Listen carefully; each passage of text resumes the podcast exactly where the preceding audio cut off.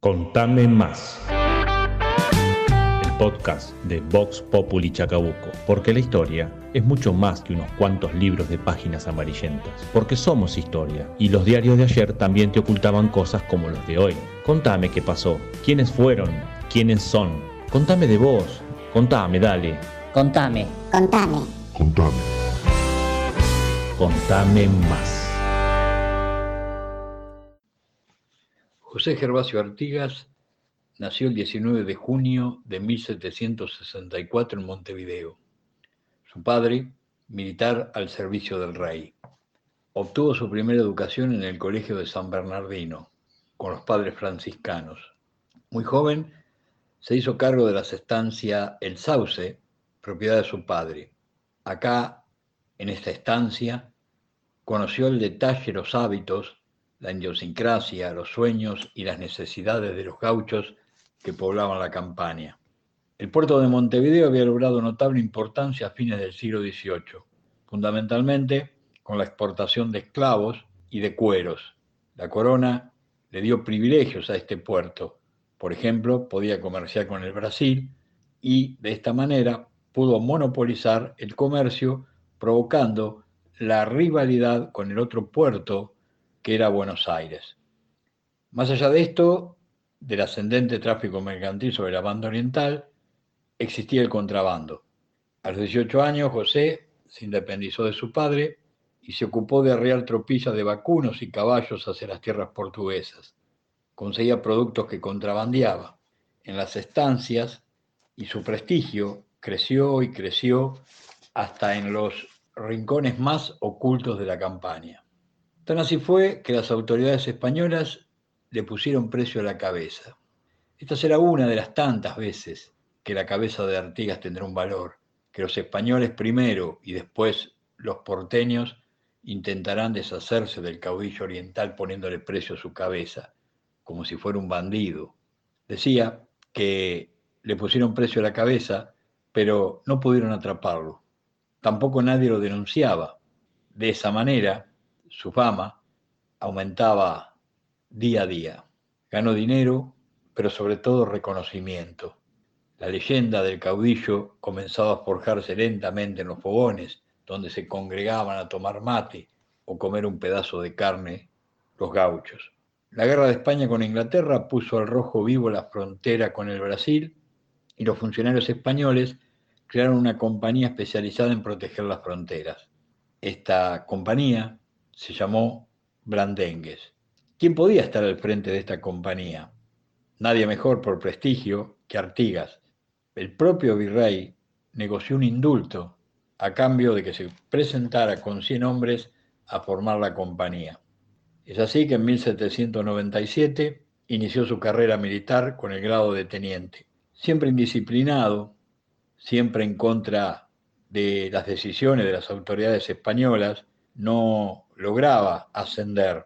Recién en 1809 logró el grado de capitán y cada vez se alejaba más y más de los funcionarios españoles que nunca confiaron en él. Durante las invasiones inglesas peleó en contra de los británicos con heroísmo y coraje. En 1810 se produce la Revolución de Mayo y la banda oriental, tierra del caudillo, no reconoció la Junta porteña. Moreno había llamado al caudillo oriental. Lo nombraba en el plan de operaciones, decía en ese plan que se necesitaba gente como Artigas para terminar con los españoles de la banda oriental. Cuando José va a Buenos Aires a entrevistarse con Moreno, se entera que, que el secretario de la Junta, que ya había renunciado a esta, había viajado en misión diplomática a Inglaterra. Se reunió con algunos integrantes de la Junta y pidió ayuda para sublevar la banda oriental. Dijo, voy a llevar el estandarte de la libertad hasta los muros de Montevideo. Le dieron el grado de teniente coronel, algunas armas, 200 pesos y 250 soldados. Muy poco, casi nada. Sin embargo, aprovechó las relaciones tejidas durante décadas y envió decenas de cartas a todos los rincones de la banda oriental. La campaña, en su totalidad, se alineó tras el caudillo con la consigna vencer o morir. El 28 de febrero de 1811, paisanos lanzaron el grito de Asensio e iniciaron una serie de tomas y levantamientos que pronto los condujo hasta las puertas de Montevideo. El virrey Elío, que había sido nombrado por el Consejo de Regencia como virrey y como no podía entrar en la capital del virreinato, del ex virreinato, que era Buenos Aires, porque estaba la revolución, eh, se había alojado en Montevideo, hizo de todo para neutralizar a Artigas. Le ofreció títulos, le dio cargos, y cuando nada de eso convenció al caudillo, puso o envió a alguna persona con el fin de asesinarlo. Sin embargo, José se mantuvo incorruptible, como lo será a lo largo de toda su vida. En marzo de 1811 se produce la batalla de la Piedra y comienza el sitio de Montevideo, que estaba amurallado. Las tropas de Buenos Aires, al mando de Rondó, se unieron al sitio. Elío pidió que los portugueses invadieran la banda oriental, es decir, con ayuda portuguesa se terminaría con Artigas y con aquellos que estaban sitiando la ciudad. En 1811 eh, ya había caído la Junta, la primera Junta, como se la conoce, la Junta Grande, y gobernaba el primer triunvirato. Este primer triunvirato, que estaba liderado en decisiones y en políticas por Bernardino Rivadavia, negoció un armisticio con Elío, por el cual se retiraban las tropas portuguesas y le reconocían a Elío la autoridad sobre Buenos Aires y casi todo Entre Ríos. Los orientales en una asamblea declararon a Artigas general en jefe y propusieron pelear, pero Buenos Aires no aceptó. Con lo cual, Artigas, dispuesto a no seguir soportando las injusticias del sistema absolutista, decidió abandonar el sitio y retirarse hacia Entre Ríos, con algunos militares que lo acompañaban. A su paso, el pueblo de la banda oriental se encolumnó tras de él. Eran cientos, eran miles. El caudillo no salía de su asombro, jamás esperó tal demostración de amor, de fidelidad, de heroísmo y lealtad. Su poncho raído flameaba como una bandera con el viento del atardecer, y Artigas miraba cómo la columna crecía y crecía. Su pueblo había abandonado todo, casas, propiedades, tierras, para seguirlo. Cargaban lo que podían y se iban atrás del caudillo. Los gauchos llamaron a esta derrota la redota. Y este episodio, que es asombroso, se lo conoce con ese nombre, la redota. Es así que pronto eh, Artigas va a entrar en conflicto con Buenos Aires. El segundo triunvirato finalmente lo invita, o sea, a reunir a la Asamblea del año 13, que tenía como objetivo declarar la independencia y la constitución lo invita a Artigas a enviar diputados. Los diputados orientales van a Buenos Aires, pero le buscan un montón de, cuestiones y no se los acepta. Eh, esto ya era definitivo.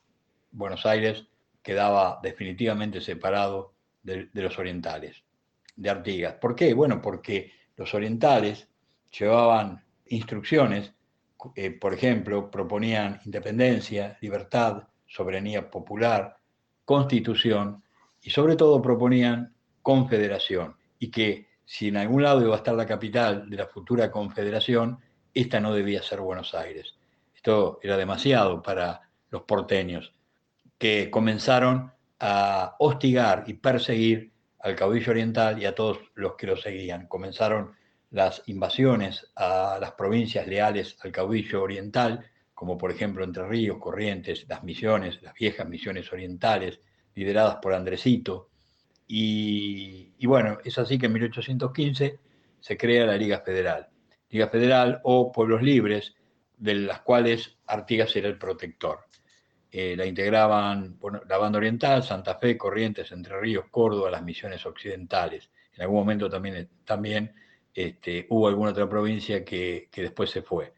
Es así que Artigas, este, enemistado absolutamente con, Buenos Aires, eh, por ejemplo, en 1814, Posadas, el director supremo Posadas, declara a Artigas infame, privado de sus empleos, enemigo de la patria, y le pagarían seis mil pesos fuertes a aquel que lo entregara vivo o muerto.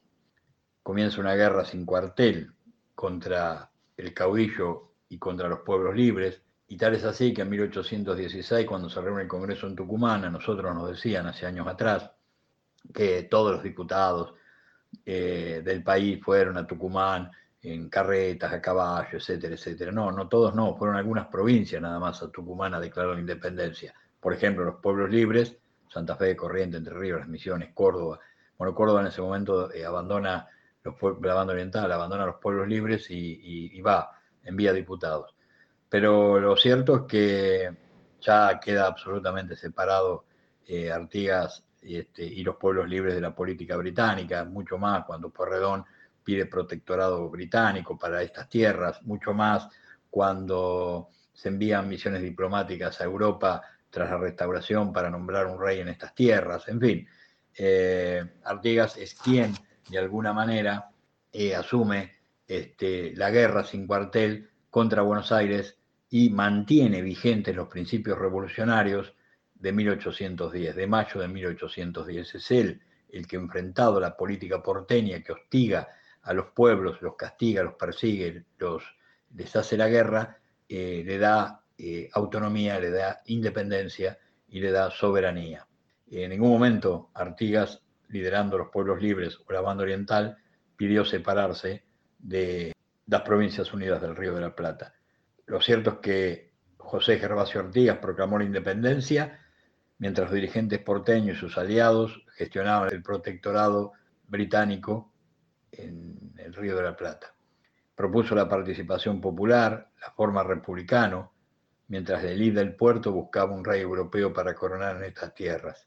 Propició el pacto federal frente a los directoriales que intentaban la supremacía porteña, aplastando a sangre y fuego a las provincias.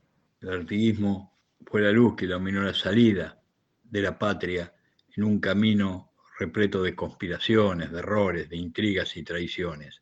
Y es así que finalmente en el año 1820, tras la derrota de los porteños en manos de dos caudillos aliados al protector de los pueblos libres, como eran Ramírez de Entre Ríos y López de Santa Fe, pusieron fin al directorio y nació Buenos Aires como provincia en igualdad de condiciones con las demás.